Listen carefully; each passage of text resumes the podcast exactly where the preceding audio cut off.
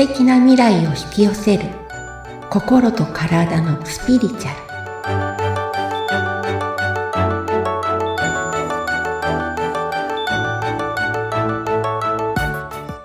こんにちは。自己実現コーチでスピリチュアルカウンセラーの深田さゆりです。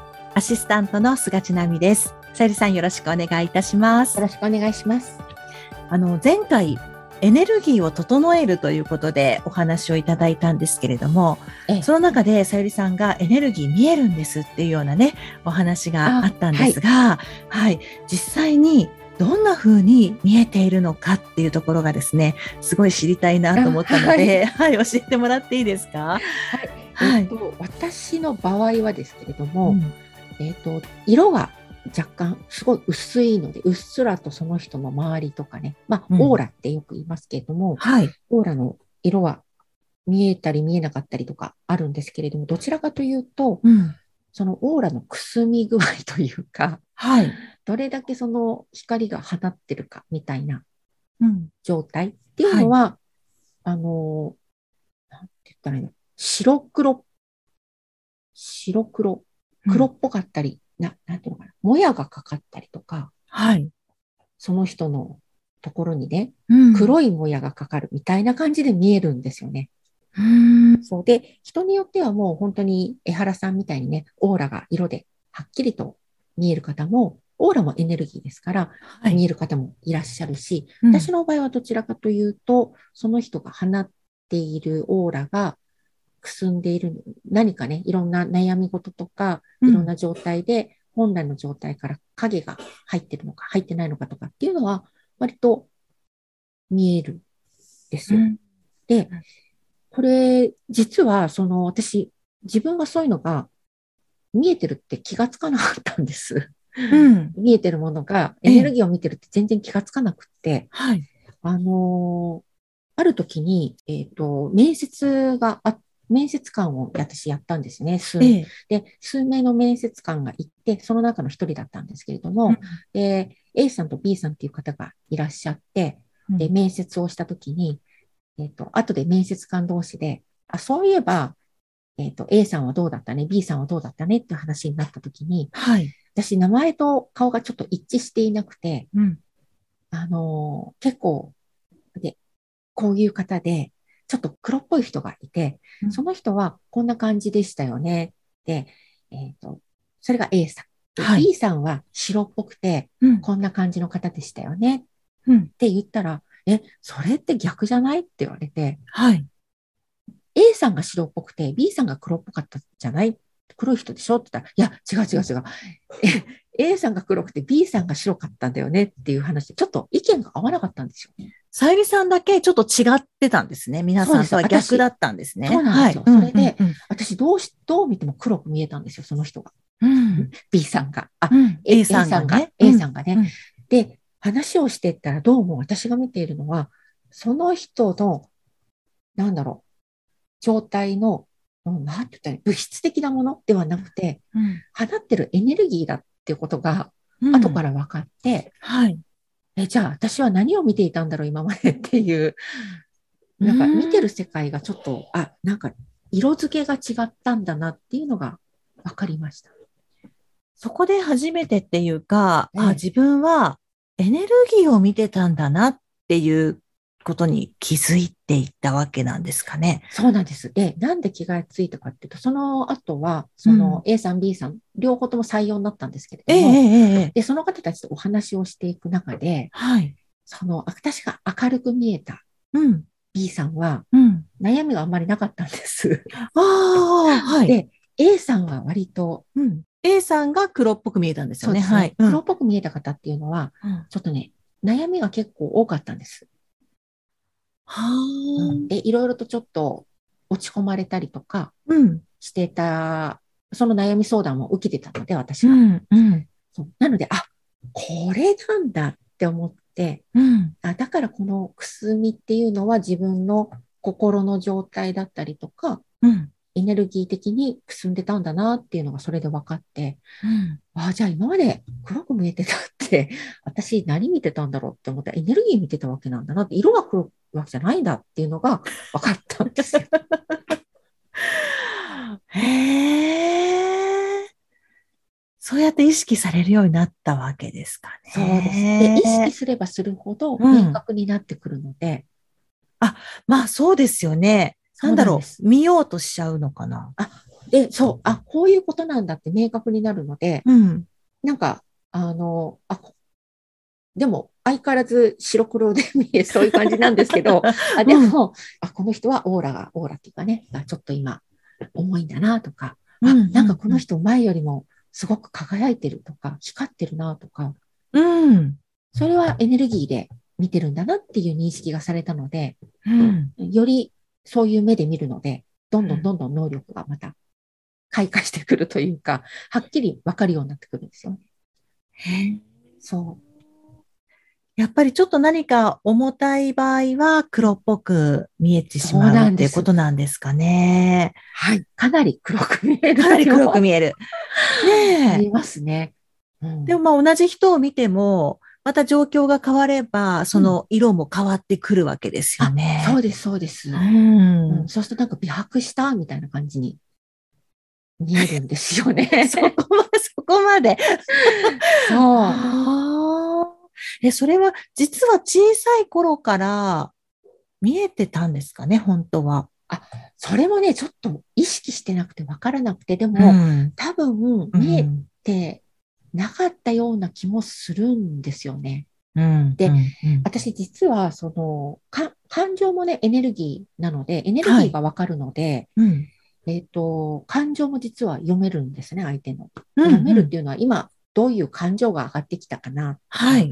あ、今悲しい思いが上がってきたら、あ、今怒ってるなとか、うん、そういうのを話してる段階でもわかるんです。で、うん、セッションしてる段階でも、うん、あの、その人の詰まり、詰まり具合が体のどの部分にあるかとかっていうのもわかるんですけれど、うん、それって実は私最初から分かってたわけじゃないんです。はあ、あの、実は脳腫瘍になったことがあって、私が。え、さゆりさん自身がですか？そうなんですよ。はい、で、その脳腫瘍をきっかけに、はい。見えるようになったんですよね。練習して。練習して？そう。はあ。いや、そっちに導かれていったんですよ。そういうことを学ぶような方向に、どんどんどんどん、なんていうんですかね、人とか流れがもう180度変わって、うん、私もともと理系で、はい、電子顕微鏡っていう装置を扱っていて、うん、そんなスピリチュアルってあんまり興味はあったけれども、うん、そんなにわかんなかったんですね。でも、その脳腫瘍になったことをきっかけに、心とかスピリチュアルを学ぶようになって、そこから開発されたんですよ、これ。へなので、これ皆さん見えるようになる、わかるようになるんです。そうなんですか？そうです。開発すれば。開発すれば。なので、チラミさんもわかるようになりますよ。本当ですか？はい。なんか信じられないようなね、お話ですけれどもね。あのね、もともとそういう、えっ、ー、と、なんていうのかな、目に見えないものって、うん、シグナルがすごい弱いんですね。はい。要は、うんと、なんとなくこんな感じみたいな。うん。で、意識してから私もよくわかるようになるってさっき言ったんですけれども、はい、意識しないと気のせいだって言って流しちゃうんですよ。うん。うん、あなんかそんな気がするけど、まあ現実はこうだからとか、思い込み、思考、正しいまともな考え方はこうだからっていう方を信じるし、はいうん、その意見が頭の中で強く響くんですね。うん、なので採用しないんです。でも、えっ、ー、と、心の声だったりとか、うん、エネルギーって、あ、まあ、心の声もエネルギーですから、エネルギーってすごい微弱な信号なので、はい。なんか、そよ風が頬を撫でるみたいな感じです。ふわーって、今風通ったよね、みたいな。はい。それをより強く感じられるように開発するってことなんですよ。感じてはいるんです、みんな。うん。でもそれが弱いから、うん、そのままこう流しちゃったりね。そう。する。あの、毛に、毛があるじゃないですか、みんな。腕とかにも。産毛ってことですか？産毛ってあるじゃないですか。はい、はい、はい。産毛もセンサーなので、ちょっと、ちょっとなんかこう、本当に髪の毛一本でも、スッてやると分かったりするんですよ。うん、でも、かすかですよね。はい、センサーとしては。うんうん、いやそこの産毛を強化するみたいな感じです。へえ。まあ確かに意識しないとね、そう。ただ流れてしまうってことになりますもんね。そうなんです。だから意識づけってすごく大切で、うん、あと疑わない、自分の思ったことを信じる。うん、っていうことをやっていくと、うん、どんどんそのセンサーが開発されてくるので、うん、わかるようになるんです。そうすると、まあ、私を含め、ええ、ね、番組を聞いてくださってる皆さん、誰でもできるようになる。そうです。で、それには、えっと、一番手っ取り早いというか、えっと、割と開発速度が速いのが、エネルギーを流すことなんですよ。うん、あの、エネルギーって流せるんですね。はい。なので、えっと、まあ、うちに来てくださってる方とかは、エネルギーをどんどんどんどん流していくと、うん、どんどんその、もともと持ってる能力が開発されてくるので、割とこう、なんだろう。映像で見える方は、よりイメージで、あ、なんかこういう映像が見えたんですけどって言って言うと、なんか翌週行く旅行先で同じ映像があったりとか。へー。能力が開発されたり。そうなんですね。あとは体感覚でね、エネルギーが入ってくると、うん、あ、なんかビリビリしてきますとか、うんうんうん、暖かく感じますとか、うん、そういうところがどんどん開発されてきたりとか。へえ。そうなんです。実際にそのエネルギーが見られるようになると、面白いですか？さゆりさんは。めちゃくちゃ面白いですよ。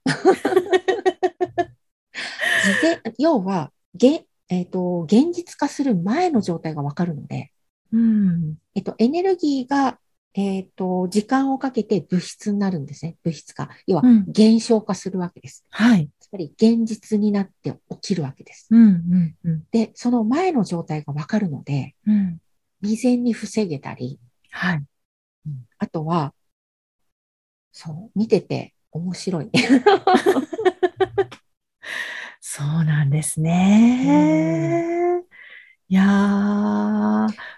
そう、よくね、あの、セッションであるのが、あの、私、感情がわかるので、うん、こうセッションしててブロックを外していくと、ブロックが解除されると、わーっと感情が上がってきたりするんですね。うんうんうん、で、その上がってくる様子がわかるわけですよ。で、うん、そもそも、詰まりが体のどこの部分に、どういう感情を溜め込んでるかが私はわかるので、うん、うん、あなたの今体ここ意識してもらって、ここにこういうの感じませんかっていうと、わかる人もいれば、わからないっていう人もいるんですけども、わかる方は、あ、なんか重いですとか。で、そこを解除すると、うん、わーっと感情が解放されて上がってくるんですね。うん、で、それがわかるので、あ、今、あの、悲しみが上がってきましたね、とかって言うと、うん、そうですかって大体最初言うんですね。うん、で、その後に、あ、上がってきたとか、なんか今悲しいですとかってなるんですよ。なので、最初はセッションし始め、もう十数年前ですけど、私は人をね、なんかね、誘導してるのかなと思って、要は、私が言うと必ずそういう状況になるので、うん、洗脳してるんじゃないかなって自分で思って、はい。で、言わないでいたんですけれども、うん、同じことが起きるので、うん、あ、私やっぱり洗脳してなくて、ちゃんと読んでるんだなってことが分かったりとか。そうなんですね。いやー、すごい興味深いですね。面白いですよ。ねえ、自分でもできるようになれたらね、それはまた面白いのかなってね、ね思いますけれどもね。うん。え、じゃあ次回は、さゆりさんがまあ、こんな風になったね。先ほど病気の話もちょっと出てきましたけれども、ええ、はい。そのあたりのお話を少し伺ってもいいでしょうかね。そうですね。すごい、うん、多分笑えるというか面白い話なので。あ、そうなんです病気なんですけど面白い話なので。はい。ね、はい、なんかさゆりさんの人生がね、またそこで大きく変わった、大きな、ね、ね、転換点にもなったような、ね、はい、病気だということでもありますので、はい、はい、そのお話を次回は楽しみにしたいなと思います。はい。はい。番組を聞いてご感想やご質問などがありましたら、番組説明欄にさゆりさんの LINE 公式アカウントの URL を記載しておりますので、そちらからお問い合わせをお願いいたします。さゆりさん、今回もありがとうございました。ありがとうございました。